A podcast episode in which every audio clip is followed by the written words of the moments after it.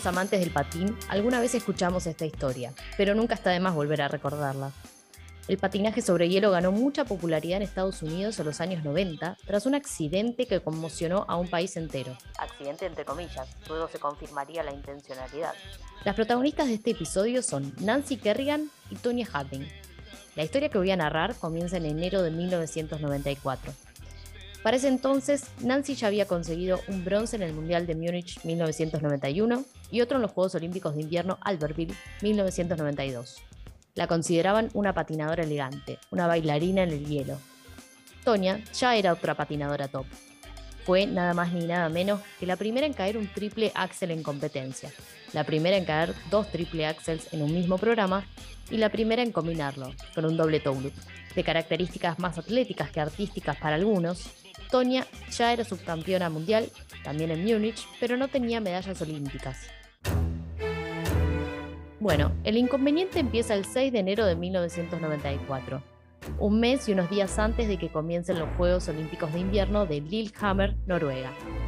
Ese día, luego de entrenar con el seleccionado de Estados Unidos, Nancy se dirigió al vestuario y en el camino se cruzó con un hombre que la golpeó fuerte en la pierna derecha con un palo de metal. Imposible no estremecerse con el grito de dolor de Nancy, que se preguntaba entre llantos por qué a ella.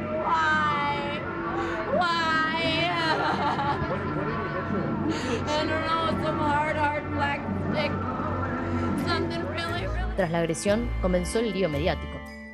Todos los ojos estaban puestos en Tonia, su contrincante más cercana. Muchos dicen que Tonia necesitaba el oro para poder recibir las recompensas económicas que generaba el éxito, esas que Nancy sí tenía. Sin medalla los sponsors no se acercaban porque no les atraía su perfil, quizás menos marketinero. Tonia llevaba una vida menos correcta, menos glamurosa. Venía de una familia con problemas económicos, el papá la había abandonado y mantenía una relación tóxica con su madre que le exigía constantemente triunfar. Por eso, vencer a Nancy podía llevarla a la gloria y liberarla de alguna manera. Imposibilitada para participar en los campeonatos nacionales, se pensó que Nancy quedaría fuera de Lillehammer, pero afortunadamente superó la lesión de la rodilla. Tonya no tuvo problemas en ganar el campeonato nacional y clasificó a los Juegos de los que pudo participar tras negar haber estado involucrada en el ataque a Kerrigan. Allí volvían a estar cara a cara. Lillehammer se ponía en marcha. En el programa libre, Tonya no rindió como se esperaba, condicionada por la presión quizás. Repasando el video, se ve que entra muy insegura, como preocupada por una molestia en sus patines. Comienza fallando un intento de Lutz, rompe en llanto inmediatamente y pide revisar sus botas. Tras varios minutos, vuelve a salir a pista, cae el Lutz y logra completar el programa, pero no llega a pelear el podio. Queda octava. A Nancy, por su parte, da la sensación de que el apoyo del público la favoreció. Se la nota confiada, hace un programa casi sin errores y se queda con la medalla de plata. Ah, por si se preguntaban, el oro se lo llevó la ucraniana Oksana Bayun.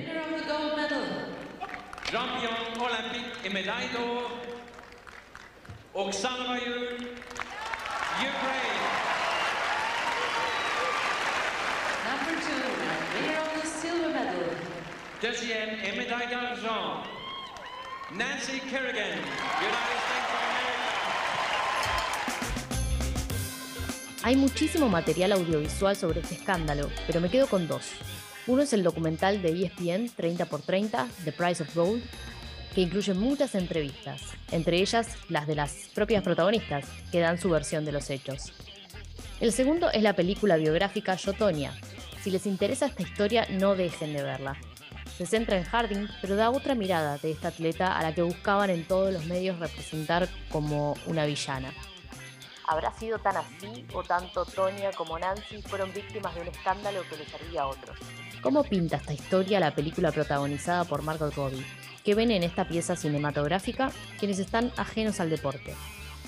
Camila Dulce de Cine Afilando destaca los puntos altos y nos hace una reseña sobre la peli. Hola Debo, gracias por la invitación. Eh, bueno, arrancamos a hablar de esta película, Aitonia, que se estrenó en 2017. Está protagonizada por Margot Robbie, que es a quien conocemos como Harley Quinn en las películas de DC, y por Sebastian Stan, que es el Winter Soldier de Marvel. En este caso, en los papeles de Tonya y de su esposo Jeff. El director de la película es Craig Gillespie, el mismo director de la reciente y exitosa Cruella en versión live action. La película empieza con una advertencia en pantalla que dice que está basada en entrevistas sin ironía, tremendamente contradictorias y totalmente reales que se le hicieron a Tonya y a Jeff. A partir de eso sabemos que lo que vamos a ver son distintas versiones sobre los mismos hechos. No hay objetividad en el relato, sino que lo que se busca es presentar temas relevantes como la violencia, los estereotipos de género, la discriminación, el elitismo y otras cosas que se van presentando. Todo esto en tono de comedia negra y a modo de falso documental, con entrevistas ficcionadas intercaladas en la trama. En la película, Toña es representada como una víctima constante de violencia, primero de su madre, luego de su pareja y, por qué no, también de los medios de comunicación. Sin embargo, ella nunca se victimiza. En todas las situaciones eh, se nota que todas esas situaciones fueron formando la personalidad que tiene y no sirven como justificación, pero sí ayudan para que el público la comprenda y pueda empatizar con su realidad. La película recibió varias nominaciones a premios, eh, entre ellos a los Golden Globes, y tres nominaciones al Oscar. Para eh, Margot Robbie a Mejor Actriz, eh, para Alison Janney como actriz de reparto y Mejor Edición y Alison Janney, que es quien interpreta a la mamá de Tonya en la película, ganó el Oscar a Mejor Actriz de Reparto por esta película. Y bueno, eso es todo lo que tenemos como para contarles de, esta peli. Un dato importante es que es apta para mayores de 16 años, así que si hay em, gente escuchándonos menor de esa edad, bueno, véanla con sus papás. Bueno, muchas gracias Debo por la invitación. Hablamos. Gracias, Cami. Bueno, pasemos ahora a escuchar el final de esta historia. Se comprobó que el esposo de Tonya, Jeff Galuli, y sus guardaespaldas, John Eckhart, habían sido los autores intelectuales del ataque que cometió James Stunt. Tras su participación en los Juegos Olímpicos, Tonya se declaró culpable de haber obstruido la investigación de la justicia.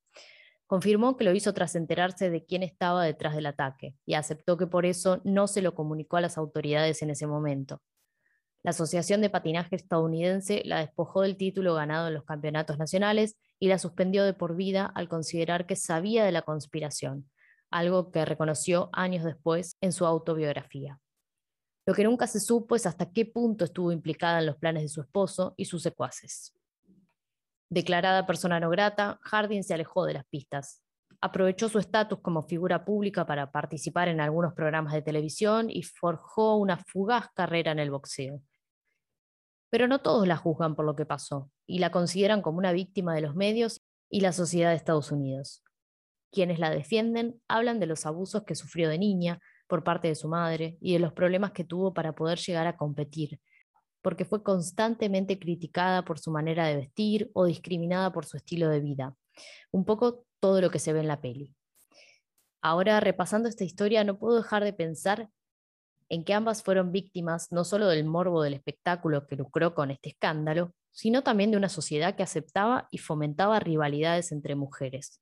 De hecho, ellas mismas admiten en algunas notas que hasta antes del episodio de la agresión, hasta habían compartido muy gratos momentos juntas como integrantes del seleccionado. En conclusión, creo que lo mejor de recordar esta historia es que es una excelente excusa para buscar sus programas en YouTube y deleitarse con el talento de ambas con la velocidad y la potencia de esos saltos de Toña y con la delicadeza, la técnica y la gracia de Nancy.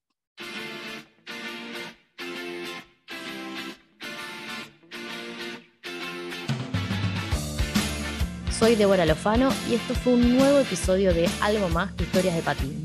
Espero que lo hayan disfrutado.